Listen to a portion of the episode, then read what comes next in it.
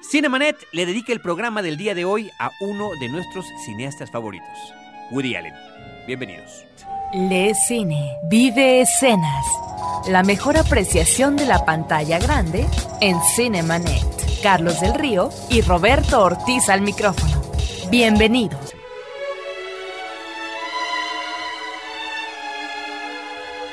www.cinemanet.com.mx es nuestra página de internet, el buzón de voz para que nos llamen desde cualquier parte de la República Mexicana 01800 087 2423 01800 087 2423 si están en cualquier otro lado o aquí mismo también pues está el correo electrónico promociones arroba cinemanet.com.mx yo soy Carlos del Río bienvenidos sean ustedes. Roberto Ortiz tercer programa del año tercero ya Estamos eh, pues eh, todavía en la racha de enero, dándole esta bienvenida al 2007 y hemos elegido entre tú y yo eh, hablar pues no con profusión, sino con emoción de un gran cineasta que los dos compartimos, que es Woody Allen.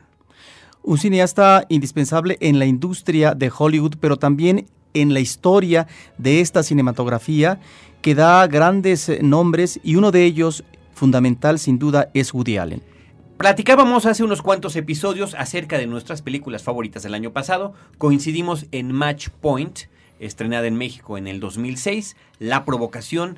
y también pasó el cumpleaños número 71, el primero de diciembre del 2006 de Woody Allen. Él nació en el año de 1935. Así que nos pareció oportuno compartir con el público, además de que siempre ha habido inquietudes de que hagamos especiales acerca de tal o cual director. Y bueno, Roberto, pues creo que el pretexto se presta ideal para Woody Allen. Dos directores importantes con respecto al ámbito neoyorquino. Por un lado, Martínez Scorsese podría uno decir que es un cronista más en el ámbito de lo social, Carlos, porque inclusive se va a lo que sean las huellas y la formación de lo que va a ser el entorno neoyorquino en una película como Pandillas de Nueva York. Y en el caso de Woody Allen, que constantemente filma en Nueva York, diríamos que también es un cronista, pero más enfocado a lo que es eh, el aspecto romántico o de la pareja romántica y en ese sentido creo que le da nuevos aires a la comedia estadounidense. Aunque en este caso esta película que hablábamos eh, de la que hablábamos el año pasado fue filmada y está ubicada en el Londres contemporáneo. En esta ocasión cambió de escenario, pero no cambió los elementos básicos de su filmografía. El señor Woody Allen, pues es, desde muy joven, está involucrado con los medios de comunicación a través de participaciones como escritor e, incluso también con apariciones en la televisión. Y poco a poco fue pudiendo dar el salto a la pantalla grande. Digo poco a poco y a muy temprana edad. Eh, y empezó como guionista.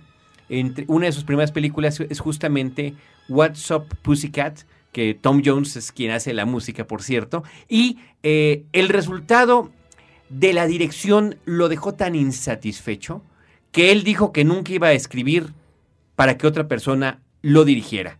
Y es así que logra arrancar su carrera como director de cine en el año de 1969 con la película Take the Money and Run, que en español en México se llamó Robó, Huyó y lo pescaron.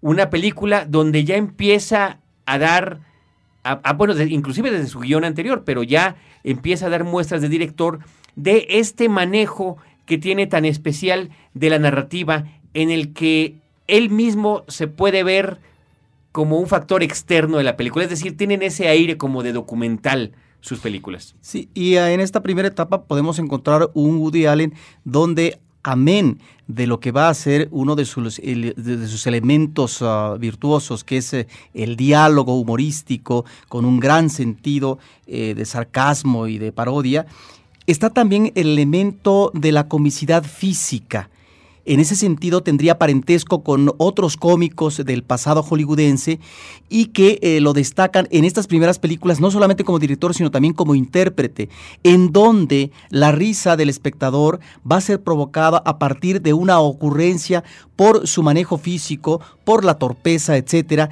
y no tanto como veremos con posterioridad con el elemento básico central nodal que será el del diálogo.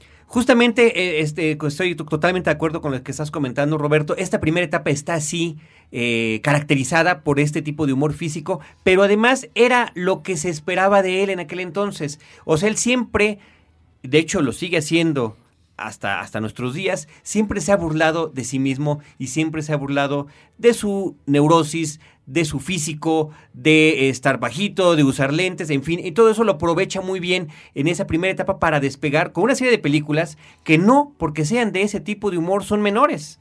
Eh, él había participado como actor, también lo usó de la misma manera, por ejemplo, en Casino Royale en el 67, en esta versión paródica. ¿Qué diferencia? sí, y creo que es eh, de lo rescatable de la película, porque desafortunadamente no trascendió mucho más. Así que en esta etapa eh, que estamos platicando de sus primeras películas como director y actor y escritor, pues está Robullo lo pescaron del 69. Continuó con otra película que a mí es una de mis favoritas, se llama Bananas, donde él interpreta a un estadounidense que se ve involucrado en un conflicto con un país ficticio bananero, con los rebeldes, hasta llegar a, a funcionar de alguna manera como el dictador fascista de ese lugar. Una eh, parodia estupenda desde la entrada, una parodia hacia los medios de comunicación, con la transmisión televisiva en vivo, utilizando a un narrador de deportes muy conocido de aquel entonces en Estados Unidos que se llama Howard Cosell, que va narrando el, golpe de Estado toma por toma e entrevistando inclusive al presidente eh, que está falleciendo en las escaleras de su palacio presidencial para después volver a entrevistar a quien ha tomado el poder. Eh, Bananas es una de, sus, de esas películas estupendas donde también empieza a dar, a dar otro, otro, otro tipo de señas, Roberto. El asunto que, que se vuelve en una de sus constantes en sus cintas, que son las referencias hacia la situación religiosa, ¿no? Donde él empieza a tener sus sueños, que lo mismo, o, parodias, o burlas, o farsas, lo mismo del judaísmo que del cristianismo o el catolicismo en, una, parte del, cristianismo, ¿no? Donde se imagina, por ejemplo, recuerdo esta escena donde él eh, se ve que va caminando, eh, que va crucificado, lo van cargando crucificado por unas calles de Nueva York, y de repente la gente que lo lleva se quiere estacionar en paralelo en una de las calles donde hay un espacio, pero llega otra cruz y también le quiere ganar el lugar del estacionamiento.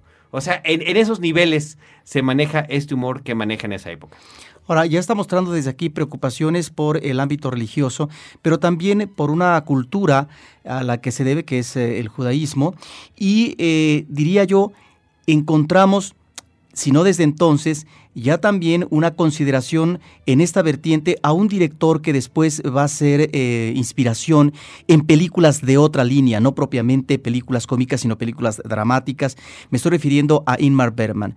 Efectivamente, Woody Allen es un escéptico, es un hombre en constante conflicto existencial y está la referencia religiosa ahí a propósito del cine de Berman. Él es un hombre que en el caso de autores de literatura pues eh, nos remite en términos de afición a escritores como Kafka o Dostoyevsky. Hay por lo tanto ya desde entonces un terrible pesimismo con respecto a la existencia humana y a la posibilidad de rodearte de un ámbito seguro y feliz.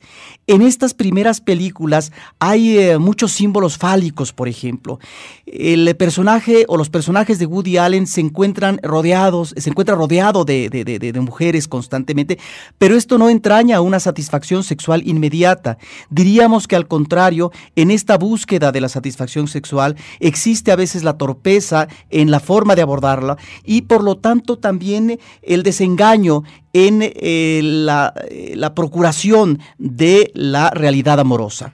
Ahí viene su siguiente película, Roberto, justamente eh, es todo lo que usted quiso saber sobre el sexo, pero temía preguntar, de 1972, una serie de cortos, unos mejores que otros, donde justamente va abordando diferentes temáticas en torno al sexo que culminan en un en uno eh, corto prácticamente delirante, donde él es uno de los espermatozoides que como si fuera eh, a saltar paracaidistas de un avión está listo para el desenlace. Entonces, eh, bueno, creo que esto viene, vamos viendo cómo se va forjando las inquietudes que tiene hacia la relación de pareja, el sexo, la religión y la muerte. Sí, y en el caso de esta película encontramos algunos cortos muy afortunados, porque lo mismo se está abordando eh, la situación de travesti, la, relación eh, sexual amorosa de un hombre hacia un animal, un borrego en este caso, y estas obsesiones eh, del ser humano eh, por lograr encontrar la mayor satisfacción a partir de una presencia eh, femenina arrolladora, bueno, pues están ahí presentes. Hay unos cortos que son realmente formidables y algunos que tienen un sino trágico, muy triste, diría yo. Entonces no es meramente la celebración del sexo, sino el sexo visto eh, con uh, diferentes enfoques y yo diría que encontramos momentos uh, muy dramáticos. Bueno, estaba yo recordando, regresando un poquito a Bananas, a la película anterior, justamente Bananas acaba con Woody Allen teniendo relaciones con su recién eh, esposa eh, del personaje que interpreta la película y nuevamente regresa Howard Cosell a narrar la relación amorosa de ellos e inclusive a entrevistarlos después del acto amoroso. Bueno, después de todo lo que usted quiso saber sobre el sexo, pero también preguntar, en el año del 73, Woody Allen regresa con la película Sleeper. El dormilón es como la conocimos aquí en México, una especie de cinta que aborda, diríamos, dos eh, cuestiones eh, básicas de la ciencia ficción, ¿no? La de aquel personaje que queda dormido mucho tiempo y despierta en el futuro como, sería, años, como sería un Buck Rogers, ¿no? Y regresa a un futuro este tipo 1984, ¿no? Completamente fascista y con la persecución de eh, quienes no, no quieren respetar al gran líder que existe allí, ¿no? Y nuevamente, pues está la cuestión de las eh, constantes referencias sexuales, en este caso con, eh, cuando en este futuro eh, inventado la gratificación sexual viene a través de distintos aparatos, ¿no? El orgasmatrón es uno de ellos, que es como una cabina telefónica donde uno entra y tiene un orgasmo y él cuando lo están persiguiendo ahí se esconde y después cuando sale está completamente perturbado y otros son unos orbs, unas ruedas metálicas que la gente soba y también consigue de esa manera la satisfacción. Así que eh, es, y obviamente, pero al mismo tiempo está esta constante de el temor a, y la inquietud en relación a la muerte. Ahí vendría la siguiente cinta del 75, Love and Death, que en México se llama La última noche de Boris Grushenko. Que ya es un homenaje a eh, Ingmar Bergman, si consideramos una de sus escenas eh, capitales. Regresando a la película del dormilón, aunque está en el ámbito de la ciencia ficción, podríamos abonar que Woody Allen en esta primera parte de su filmografía nos presenta a un ser eh, que tiene dificultad en la ambientación con su entorno. Diríamos que esta relación es ah, eh, no favorable, sino que es muy contradictoria y está en eh, contraste y diríamos que también se enoja o está en ah, combate constante con los objetos. En ese sentido, habríamos de considerar que Woody Allen nos está remitiendo a clásicos del cine estadounidense. Si ubicaríamos en el caso de los objetos y la forma como nos relacionamos con ellos a Buster Keaton, pero ya en cuanto al comportamiento humano, pues estaría un Chaplin presente en esta primera etapa de Woody Allen. Ahora, en ese inter entre la película La última noche de Boris Grushenko y su siguiente cinta, que ahorita vamos a comentar cuál es, él se presta para participar en una película que no dirige, pero que es muy importante, que se llama El Prestanombres y que trata acerca de esta cacería de brujas en Hollywood, donde habían las listas negras de parte del gobierno para que la gente involucrada con la industria de los medios de comunicación, cine y televisión principalmente, no pudieran trabajar si se sospechaba que habían tenido algún vínculo con partidos comunistas. Sí, y aquí tenemos una mancuerna espléndida, la de Woody Allen con Zero Monster, que es eh, este tipo de escritor asediado y que al igual que algunos otros perseguidos por el macartismo en Estados Unidos en aquella época, en el clima de la Guerra Fría, pues eh, se vieron orillados al suicidio. En este caso, eh, Woody Allen participa en una película muy importante, muy crítica, y yo creo que desde el punto de vista de la cinematografía, es uno de los mejores referentes que podemos eh, tener de esta época malsana en los Estados Unidos y que afectó inmediatamente al ámbito cultural, pero que también nos estaba eh, abriendo eh, la visión de un país liberal y democrático que estaba también reprimiendo en el ámbito cultural a sus artífices más importantes. Y creo que aquí nos da un ejemplo Woody Allen de esta participación en películas que tienen también un sentido muy crítico, Carlos. Y lo que también queda claro para entonces es que su estilo de actuación pues es verdaderamente peculiar porque siempre veremos y ya para entonces nos habrá quedado claro que Woody Allen aparece en sus películas como Woody Allen. Así como hacía sus actos de eh, comedia en la que se paraba solo frente al micrófono a contar sus chistes y sus anécdotas, pues finalmente es ese mismo personaje el que transita en sus filmes y es una cosa que eh, pues ciertamente a muchos nos agrada y parece que hay gente que, que no le gusta o no disfruta mucho ver al señor en la pantalla. Vamos a hacer una pausa. Eh, la primera pausa de este programa. Continuamos aquí en Cinemanet, Carlos del Río y Roberto Ortiz, platicando acerca de Woody.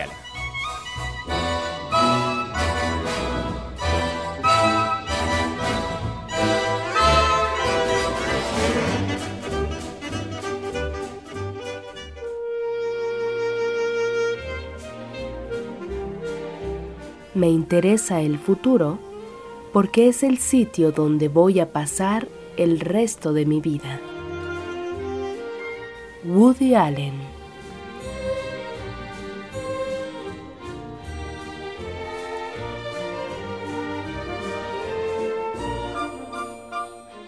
No te quedes fuera de foco.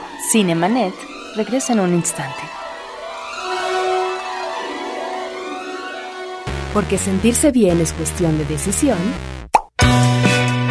Descarga la frecuencia positiva con Luz María Mesa en www.frecuenciacero.com.mx diagonal frecuencia positiva. Un podcast más de Frecuencia Cero. Digital Entertainment Network. Llama a nuestro correo de voz 2455 5099. Frecuencia Cero, la otra radio. Porque la radio se está quedando sin oyentes. Fin del flashback. Estamos de regreso.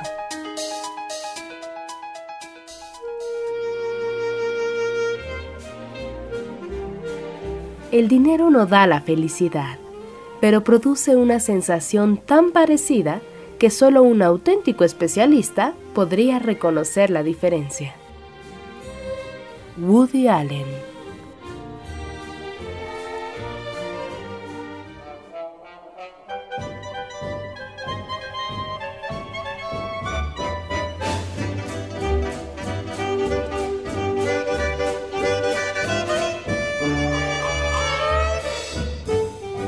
Después de la película The Front, El Prestanombres, dirigida por Martin Reed y que eh, utiliza a Woody Allen como actor, que es la primera vez que lo hace para otro director desde que él inició su carrera como tal, como director de cine, eh, viene una película que creo, Roberto, ya marca definitivamente la diferencia entre la primera etapa de Woody Allen y la siguiente que viene, que es donde se consolida como autor y donde nos presenta la parte más importante de su obra durará todavía algún, más o menos un lustro, esta etapa de creatividad y que es la que creo que todavía seguimos añorando. Si bien todas las películas posteriores, él lleva más de 30 películas a la fecha como director, no nos han, no nos han decepcionado. Me refiero a la película Annie Hall, que aquí en nuestro país se llamó Dos extraños amantes. El año fue 1977. La cinta competía en aquel, en aquel entonces para mejor película contra La Guerra de las Galaxias, ni más ni menos. Y esta es la ocasión en la que Woody Allen ganó el premio Oscar, pero no se presentó a recibirlo a la ceremonia porque, bueno, finalmente es una cosa que él quería dejar claro, no le interesaba. Además, viniendo de una película como El Prestanombres, creo que fue bastante congruente al obrar de esa manera. Eh, Annie Hall es una película que puede ser considerada como la comedia clásica romántica eh, por excelencia, eh, donde puede mezclar la cuestión de la relación de pareja con humor, ironía, sarcasmo y no particularmente un final feliz. Ahora, el no participar en la ceremonia de los Óscares también nos habla de un ser solitario, apartado, que se encuentra en la soledad, pero que busca también la soledad. Y creo que de ello da cuenta eh, sus personajes a través de su filmografía.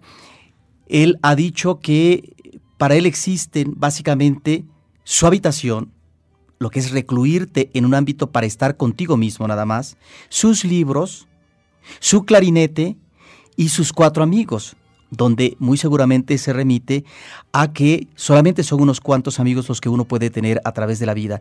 Y cuando menciona lo del clarinete es porque parece ser que esa noche de la entrega de los Óscares, él deja su participación para estar presente, bueno, en lo que para él es una pasión, el mundo del jazz, la música, y él como intérprete de clarinete en un centro en Nueva York. Que además lo hacía, no sé si lo hace todavía, semanalmente, ¿no? Era una, todos los lunes él estaba ahí tocando su música de jazz. Esta película de Annie Hall eh, nos remite a una etapa fructífera, lo que algunos críticos consideran como su tetralogía, en donde podríamos mencionar esta, Dos extraños amantes, así se tituló, luego Manhattan, luego Stardust Memories, que se tituló en México Recuerdos, y finalmente otra película de producción posterior que va a ser Interiores, una película del 78. Y ya aquí, en Dos extraños amantes, en Annie Hall, encontramos esta dificultad en la relación amorosa, este gran desequilibrio eh, y también la frustración cuando no se puede acoblar convenientemente la, eh, la, pareja.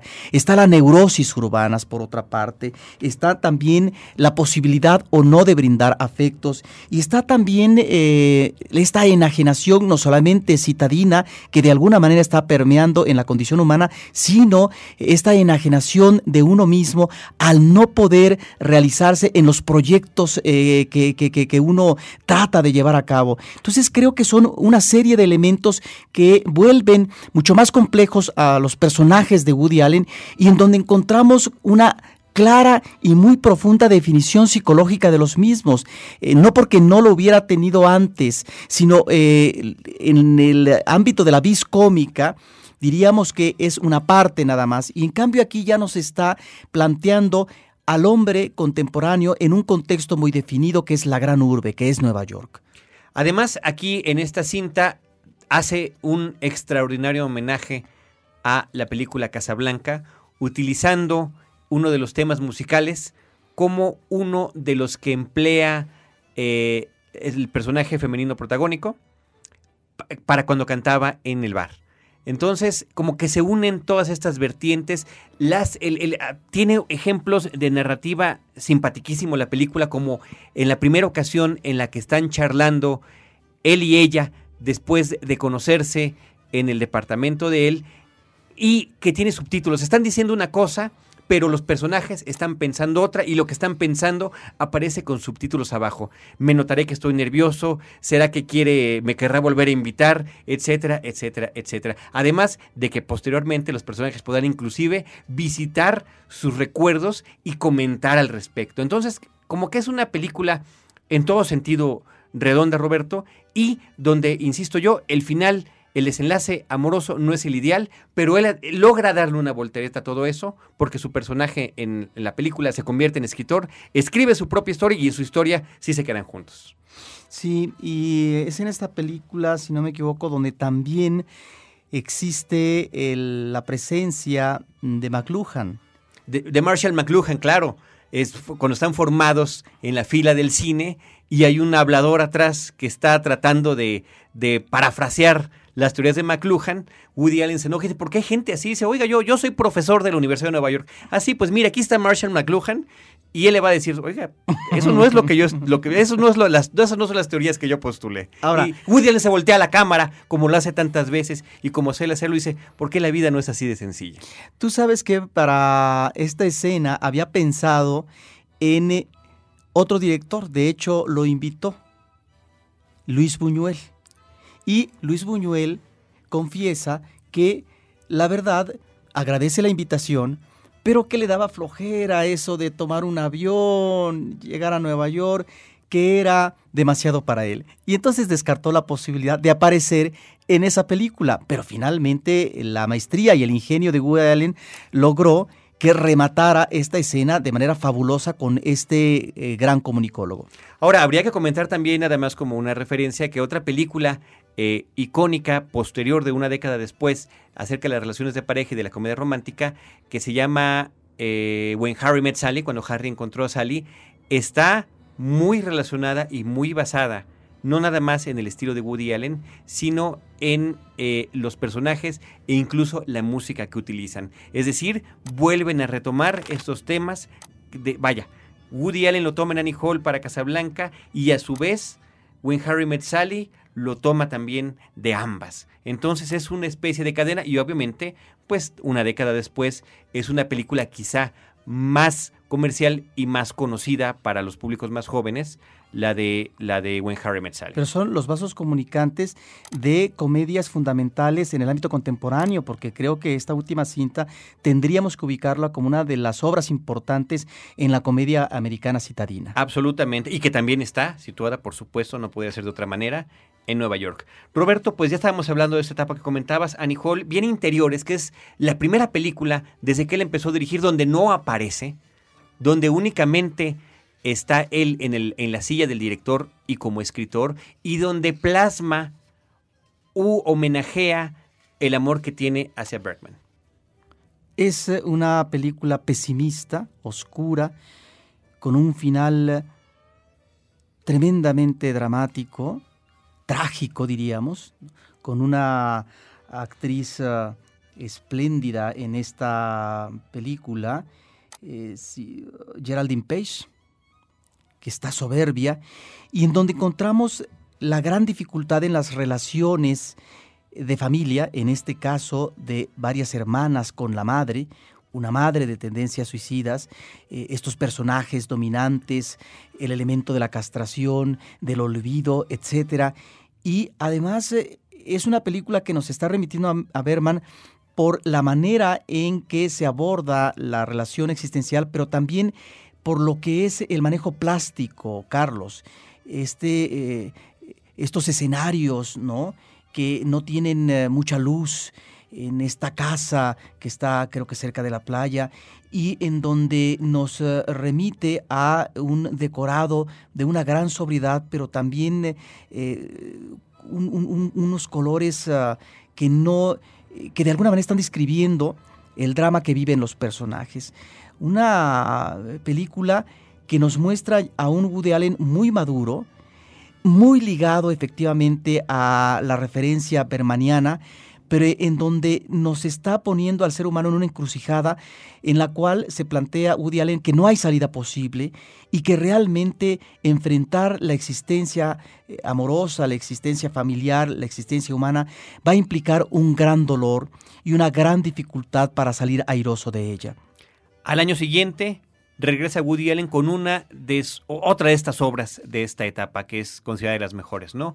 Manhattan, 1979, blanco y negro. La película arranca con la música de Gershwin, arranca con estas imágenes en planos fijos de Nueva York, eh, un Nueva York espectacular, un Nueva York que de verdad queda nada más, nada más con esas primeras imágenes como testimonio de una ciudad. Recordaremos que el póster de la película además es la palabra Manhattan, donde las dos T's están formadas por las hoy extintas y en, aquel entonces recién estrenadas Torres Gemelas.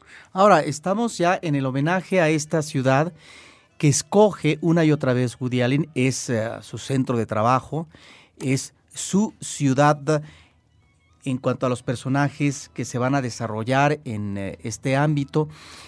¿Por qué Nueva York? Uno diría, bueno, porque ahí es donde vive Woody Allen, pero también es de alguna manera la ciudad que nos está remitiendo a la American Way of Life, a esta ciudad donde aparentemente no hay crimen, de una gran pulcritud en cuanto a una eh, una, gran ciudad eh, muy bien controlada en términos de servicios. Entonces creo que ahí Woody Allen nos está dando este ámbito muy propicio para lo que es la comedia romántica. Y aquí yo creo que en Manhattan nos da una de sus grandes obras, le queda muy bien el blanco y negro, y ya vamos a encontrar aquí estos uh, homenajes recurrentes al cine y sobre todo al cine clásico, a la música y a toda una serie de elementos que pertenecen a una cultura muy neoyorquina y en donde también está implicando él, obviamente, su filiación eh, a la cultura del judaísmo.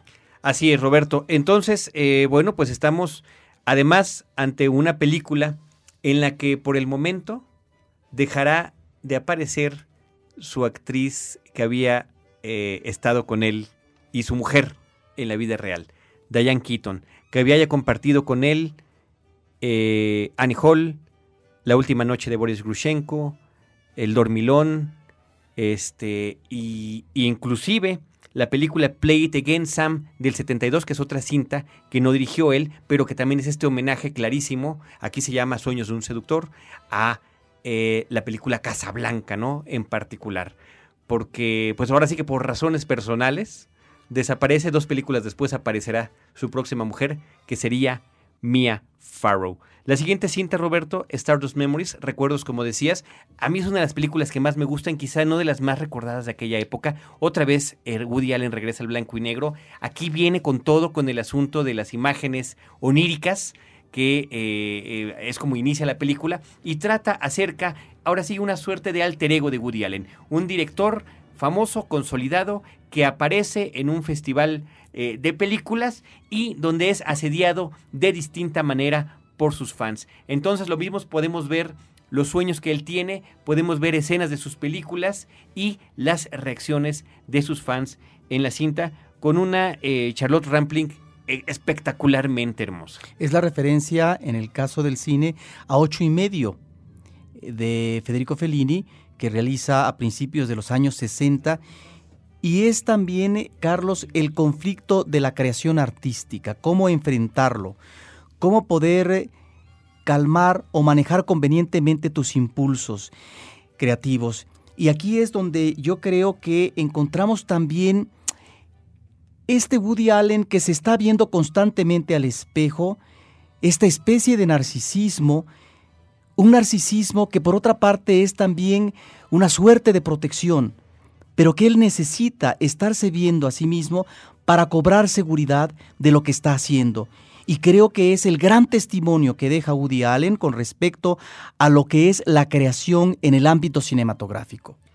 Después de esta cinta, Roberto, vendría Comedia Sexual de una noche de verano, una suerte de reinvención de la obra de Shakespeare, muy al estilo del propio Woody Allen, pero sería el año después donde volvería a deslumbrar con una obra impresionante, impactante, innovadora y espectacular, que se llama Selig, de 1983, un falso documental donde eh, Woody Allen interpreta al personaje principal que es un hombre camaleónico. La película parte de las investigaciones, de las supuestas investigaciones de la eh, psicóloga que está analizando el caso, que es Mia Farrow, y logra describir con fotografías y ciertas imágenes todo, todas las facetas que puede este hombre, este hombre enfrentar.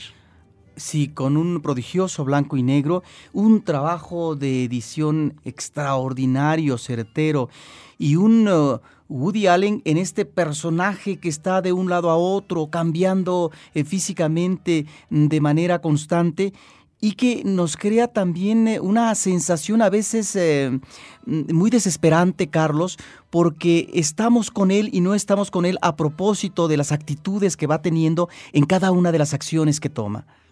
Yo creo que esta película, eh, de verdad, si uno la llega a ver empezada, si la cachara en un programa de televisión, podría pensar por unos instantes que de verdad se está tratando de un documental. Entonces logra consolidar esta parte, esta inquietud que ya traía desde su primera película como director, desde Robullo lo pescaron, cuando se veían las entrevistas, las supuestas entrevistas a los padres del personaje principal, y aquí pues finalmente se va de lleno, de lleno con esta inquietud.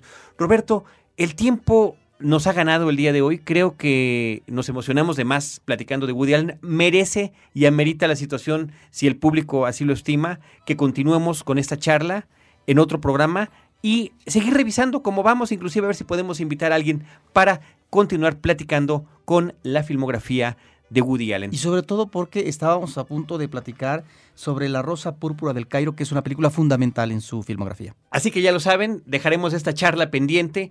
Woody Allen, hombre nacido en el año de 1935. En Brooklyn. 71 años de edad a la fecha y que nos sigue trayendo cada año películas. Muchísimas gracias a todos los que escuchan Cinemanet. Les recordamos la página de internet www.cinemanet.com.mx. Les recordamos también que estamos en el programa en vivo en radio en la zona metropolitana de la Ciudad de México todos los jueves a las 10 de la noche en Horizonte 107.9 de frecuencia modulada. Quienes no lo pueden escuchar por esa, a esa hora o en ese lugar, pues ya saben que dos días después, los sábados, aparece en su versión en podcast. Muchísimas gracias Roberto Ortiz y Carlos del Río. Los esperamos.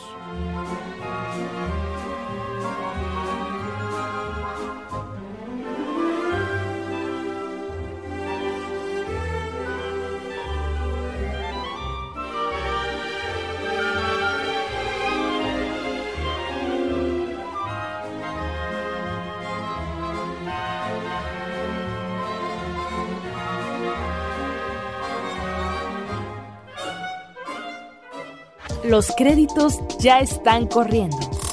Cinemanet se despide por el momento. Más en una semana. Vive cine en Cinemanet.